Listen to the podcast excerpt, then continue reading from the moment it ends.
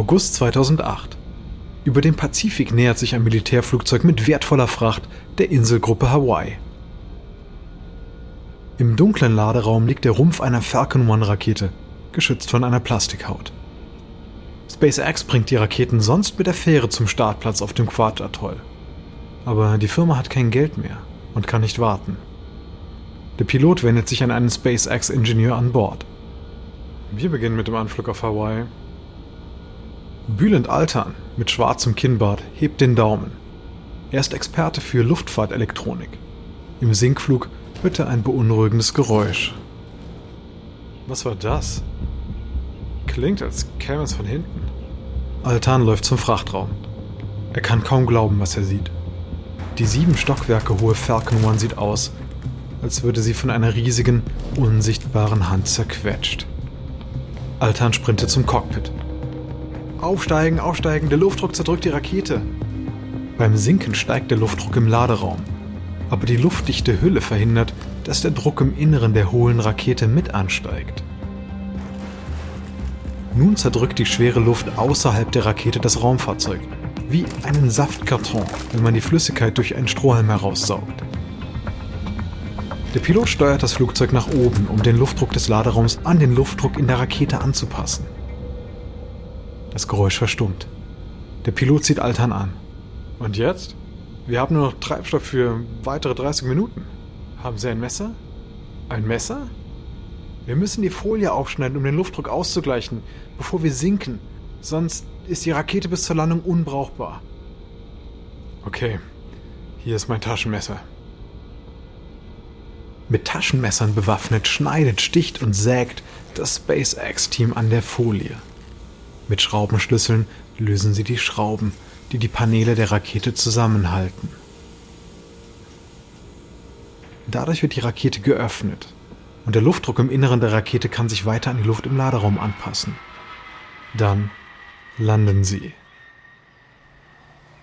Altan inspiziert die zerdrückte Rakete und sein Herz rutscht ihm in den Magen. Oh, was ein Mist. Ein Kollege nickt. Ja, wären wir doch mal bei Booten geblieben, was? Aber sagen Sie es Ihnen oder soll ich? Es ist wie ein Selbstmordkommando. Musks Stimmung ist explosiv. SpaceX und seine Elektroautofirma Tesla stehen vor dem Ruin. Und sein persönliches Vermögen ist fast aufgebraucht.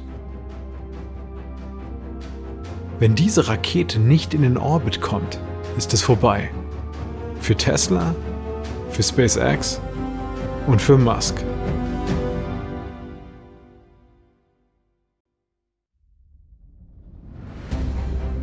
Ich bin Alexander Langer für Wondery und das ist Kampf der Unternehmen.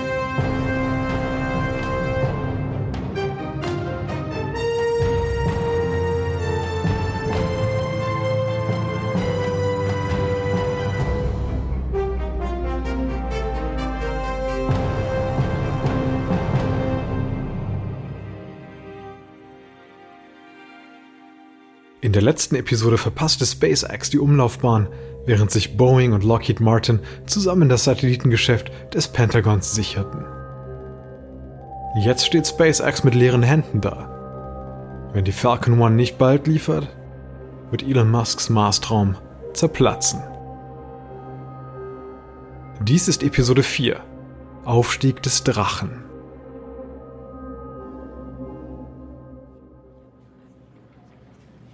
September 2008. Auf dem Quatsch-Atoll ragt die Falcon One hoch auf der Startrampe. Es hat drei Wochen gedauert, die Rakete zu reparieren, aber jetzt ist sie bereit für den vierten Versuch, die Umlaufbahn zu erreichen. Das Startteam auf Quatsch führt die letzten Kontrollen durch. Im SpaceX Hauptquartier versammeln sich nervöse Mitarbeiter, um den Start zu beobachten.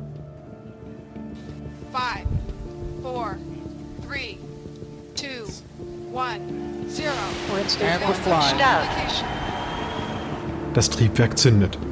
Der Feuerball unter der Rakete spuckt Flammen auf die Startrampe. Die Falcon One steigt zum Himmel auf. Wir heben ab. SpaceX Falcon One zündet und hebt ab. Der Falke hat den Turm verlassen. Von der Bodenkamera der Rakete aus kann das Team sehen, wie die Insel schnell kleiner wird. In Kalifornien beißen sich die Mitarbeiter auf die Lippen. Erste Stufe planmäßig. Die Falcon One schwebt durch den sogenannten Max Q, den Punkt, an dem der Luftwiderstand und die Schwerkraft am größten sind. Bisher klappt alles. Jetzt muss sich das Triebwerk der ersten Stufe ablösen. Ein Schritt, an dem SpaceX schon zweimal gescheitert ist. Zweieinhalb Minuten nach dem Start beginnt die Abtrennung. Erste Stufe. Die Menge in der Zentrale hält den Atem an. Der Booster der ersten Stufe löst sich von der Rakete und stürzt zur Erde. Trennung bestätigt. Dann zündet das Triebwerk der zweiten Stufe und die Falcon One fliegt ins All. Antriebsleistung wie vorgesehen. In der SpaceX-Zentrale toben alle, als die Erdkrümmung in Sicht kommt. Nach sieben Jahren Kampf, Stress und Rückschlägen haben sie es endlich geschafft. Neuneinhalb Minuten nach dem Start erreicht Falcon One die Umlaufbahn und schaltet ihr Triebwerk ab. Als erste private Rakete im Orbit geht sie in die Geschichtsbücher ein. Der erfolgreiche Flug der Falcon One ändert alles für SpaceX. Die Pessimisten, die Musk einen Absturz voraussagten, verstummen. Kommerzielle Kunden bitten SpaceX plötzlich, ihre Satelliten zu starten. Und SpaceX genießt jetzt sogar die volle Aufmerksamkeit der NASA. Im Dezember 2008 dann der Megadeal. Die NASA zahlt eine Milliarde Dollar für den Frachttransport zur internationalen Raumstation. Es gibt nur ein Problem. Die Rakete. SpaceX hat die Falcon 1 für den Transport von Kleinsatelliten gebaut. Aber die Kunden wollen jetzt ihre großen Satelliten für weniger Geld in die Umlaufbahn bringen. SpaceX ändert die Strategie und mustert im Juli 2009 die Falcon 1 aus. Unter Hochdruck stellen sie die nächste Raketengeneration, die größere Falcon 9, fertig. Und es ist nicht nur Musk, der vom Erfolg der Falcon 9 abhängig ist. April 2010, Washington, D.C. Ein Pressesprecher des Weißen Hauses bellt in sein Mobiltelefon, während er durch die Gänge eilt. Was soll das heißen, das Space Shuttle fliegt morgen nicht? Das ist unser Fototermin. Den brauchen wir. Der NASA-Beamte erklärt die Situation. Es ist ein technisches Problem. Die Endeavour muss repariert werden. Bleiben Sie mal kurz dran. Der Mann eilt in sein Büro und tritt die Tür hinter sich zu. Bloß keinen Ärger. Sein Chef, Präsident Barack Obama, steht unter Beschuss. Republikaner, Demokraten und sogar Neil Armstrong machen seine Weltraumpolitik nieder. Der Ärger begann letzten Monat, als Obama das Constellation-Programm der NASA strich. Das Multimilliarden-Dollar-Programm sollte Amerika mit modernen Space Shuttles zurück auf den Mond bringen. Stattdessen sind der Zeitplan und die Finanzierung geplatzt. Obama machte einen Schlussstrich. Nun soll die NASA private Unternehmen für die Mission finden. Der Widerstand ist groß. Gegner des Plans werfen Obama vor, die amerikanische Führungsstellung im Weltraum an die Russen und Chinesen abzugeben. Morgen fliegt Obama zum Kennedy Space Center in Florida, um der Nation zu versichern, dass die Weltraumabenteuer weitergehen. Der Pressesprecher des Weißen Hauses blättert in seinen Notizen für die morgige Charmoffensive. Es muss doch noch irgendwas anderes für unseren Fototermin in Cape Canaveral geben. Vielleicht. Vielleicht die Rakete der United Launch Alliance? Ja, eigentlich perfekt. Denn das zeigt Boeing und Lockheed unseren Respekt, obwohl wir die Constellation-Verträge schon gecancelt haben. Der NASA-Beamte am Telefon lehnt ab. Absolut nein. Ah, aber warum? Die Rakete trägt einen geheimen Satelliten. Das Pentagon verbietet, dass da Medienvertreter auftauchen. Äh, haben Sie noch andere Ideen? Ich brauche irgendwas. Aber kein Relikt aus der Apollo-Ära, ja? Wir dürfen die Leute nicht daran erinnern, dass wir seit 1972 nicht mehr auf dem Mond waren. Hm? Tja, bis zur Markteinführung sind es noch ein paar Monate. Aber SpaceX baut seine Falcon 9 Rakete auf einer unserer Startrampen auf. Ah, Elon Musks Leute. Ja, das ist gut, das ist gut, das ginge. Und das zeigt, dass die Privatwirtschaft einsteigt und auch das Silicon Valley dabei ist, ja. Falls sie mitspielen. Warum spüre ich da ein Aber? Die Falcon 9 ist noch nie gestartet. Neue Raketen scheitern oft beim ersten Mal. Der Pressesprecher stöhnt. Er kann sich die höhnischen Schlagzeilen vorstellen, wenn die Falcon 9 nach Obamas Segen explodieren sollte. Aber es gibt keine Alternative.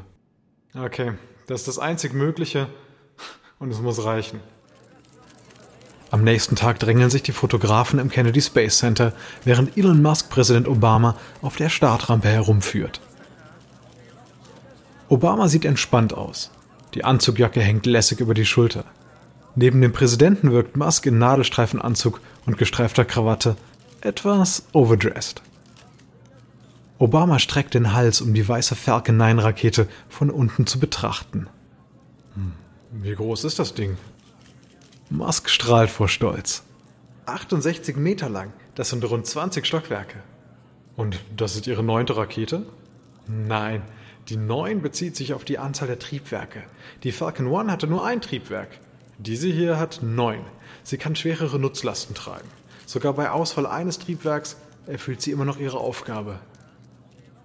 Na, sie soll also Fracht zur Raumstation bringen, ja? Nicht die Rakete selbst, sondern der Dragon. Musk sieht Obamas Blick und beeilt sich zu erklären. Der Dragon ist die Raumkapsel, beladen mit der Fracht. Die Falcon 9 bringt den Dragon in die Umlaufbahn. Nachdem er sich dann dort abgekoppelt hat, dockt er an die Raumstation an. Hm. Es scheint, er stünde bei dieser Rakete sehr viel auf dem Spiel. Ja, aber ich werde liefern. Die NASA sollte sich darauf konzentrieren, den Mars zu erreichen. Firmen wie meine erledigen die Aufgaben im niedrigen Orbit besser, schneller und billiger, als es die NASA könnte. Die beiden lächeln für die Kameras. Sie wissen, dass die Erwartungen steigen. Musk ist jetzt kein Außenseiter mehr, sondern ein wichtiger Insider für die Zukunft des amerikanischen Raumfahrtprogramms. Und man sieht, seine Zuversicht war nicht unberechtigt. Im Juni 2010 startet die Falcon 9 und erreicht, gleich beim ersten Versuch, die Erdumlaufbahn. Mit der Falcon 9 verdient SpaceX auf einmal viel Geld, indem es Satelliten in den Orbit bringt. Währenddessen wird die Arbeit an der Drachenkapsel beendet. Doch während die NASA darauf wartet, verliert Amerika seinen Ruf als Weltmarktführer im Weltraum.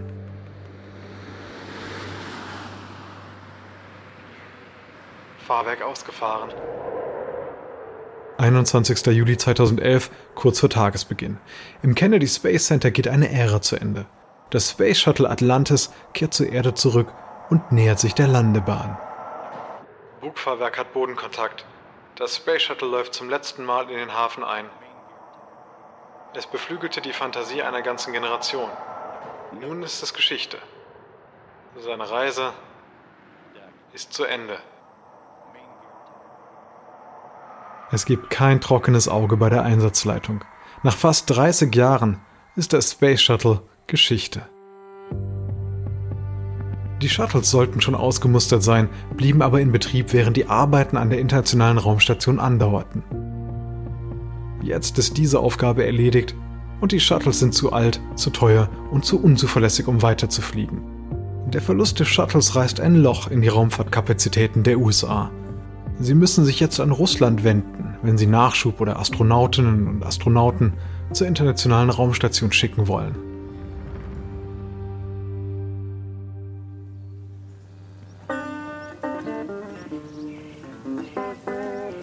Sommer 2011. Auf einer Ranch in West Texas treiben zwei Cowboys auf Pferden Rinder durch die Landschaft. Sie treiben die Herde in Richtung der Berge, die in den strahlend blauen Himmel ragen. Ein Pferd wirft seinen Reiter fast ab. Die Cowboys versuchen, ihre Tiere zu beruhigen. Die Kühe stieben auseinander. Ach, herrje. Sein Freund kommt heran. Das sind wieder diese dummen Weltraumleute. Dritte Explosion in diesem Monat. Was machen die da? Keine Ahnung. Aber wir haben echt keine Zeit, uns darüber Gedanken zu machen. Der Cowboy sieht, wie sich die Herde entfernt. Die Cowboys treiben die Pferde an und nehmen die Verfolgung auf. Explosionen wie diese sind mittlerweile Alltag. Niemand weiß genau, was Blue Origin auf dem Testgelände am Highway 54 treibt. Seit 2007 arbeitet hier Amazon-Gründer Jeff Bezos an seinem geheimen Raumfahrtprogramm. Je regelmäßiger die Explosionen werden, desto offensichtlicher ist, dass Bezos etwas Großes vorhat. Bald wird er bereit sein, den Vorhang zu lüften. Jedenfalls ein bisschen.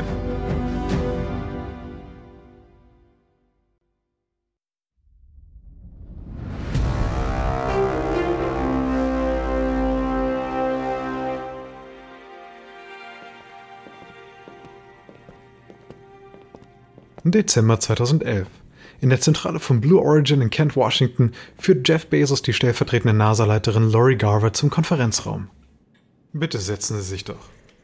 Jeff, ich war überrascht und auch erfreut, dass Blue Origin sich für die letzte Runde des CC-Dev-Programms beworben hat. Mit CC-Dev fördert die NASA Unternehmen bei der Entwicklung von bemannten Raumfahrzeugen mit 270 Millionen Dollar. Der Großteil der Summe ging an SpaceX und Boeing. Blue Origin bekam 22 Millionen. Ich bin wirklich froh, dass die NASA den Wert unserer Herangehensweise anerkennt. Und ich möchte Ihnen hier mehr über Blue Origin erzählen. Garver nickt. Das ist gut, denn Blue Origin ist für mich immer noch ein Mysterium. ja, das ist auch so gewollt.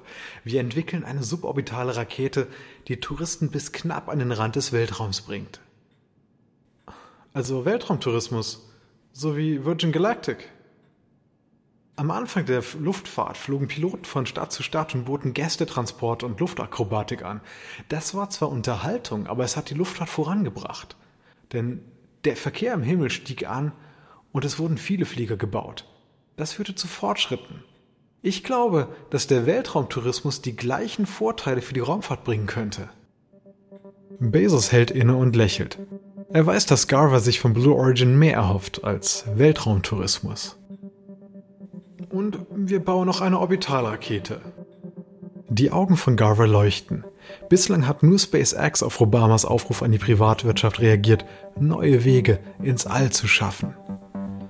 Eine weitere amerikanische Rakete gäbe der Raumfahrtagenda der Regierung einen bedeutenden Schub. Das ist großartig.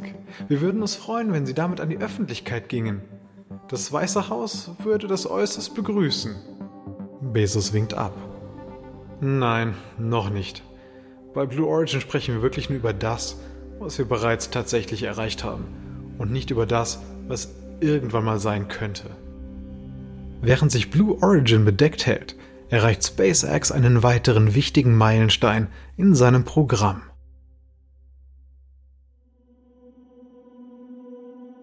Mai 2012. 600 Kilometer über der Erde ist eine Verfolgungsjagd im Gange. Die internationale Raumstation rast mit 8 Kilometern pro Sekunde um den Planeten.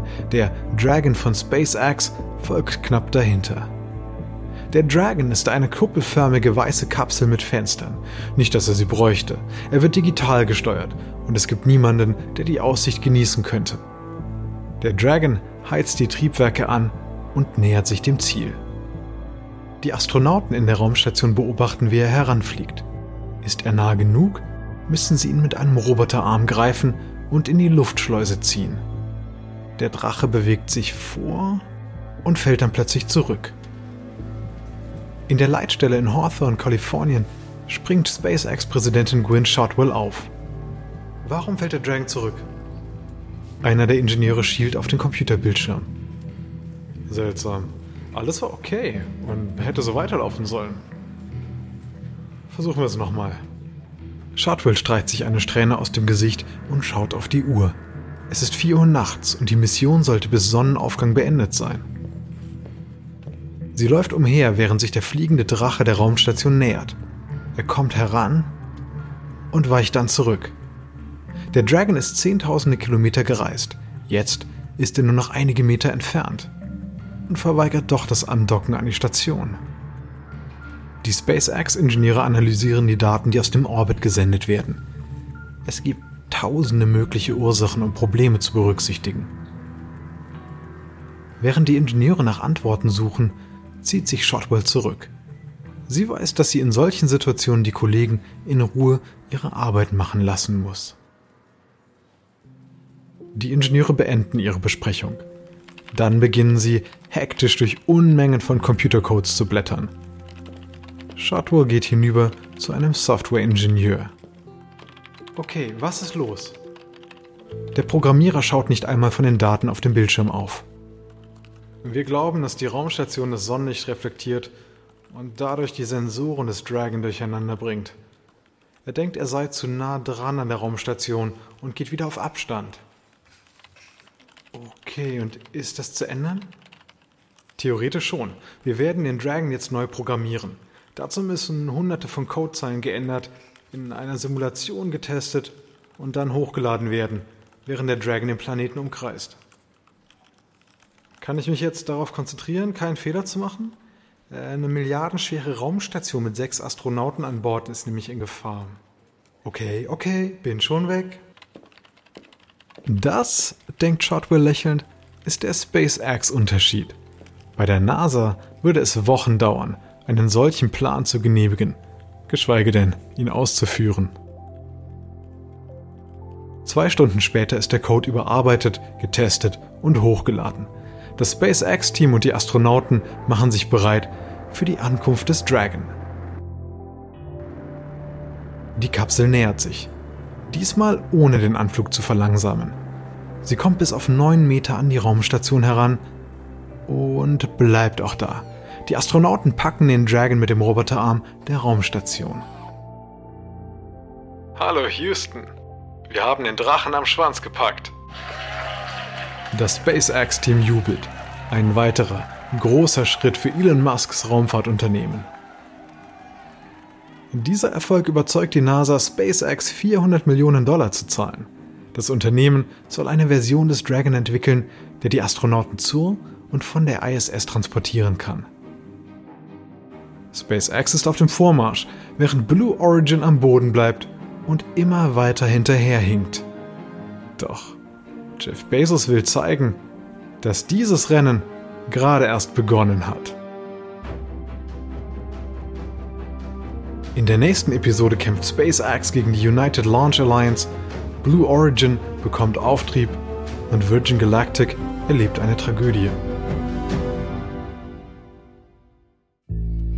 Dies ist Episode 4 von SpaceX vs. Blue Origin aus Kampf der Unternehmen von Wandery. Ein kurzer Hinweis zu den Dialogen, die Sie soeben gehört haben. Wir wissen natürlich nicht genau, was gesprochen wurde. Doch die Dialoge basieren nach bestem Wissen auf unseren Recherchen. Mehr über Elon Musk erfahren Sie in dem Buch Elon Musk von Ashley Vance. Herausgegeben und produziert von Emily Frost. Das Original-Sounddesign stammt von Kylie Rendell. Kit Young ist unsere Associate Producerin. Unsere ausführenden Produzenten sind Jenny Laura Backman und Marshall Louis. Erstellt hat sie Hernan Lopez für Wondery.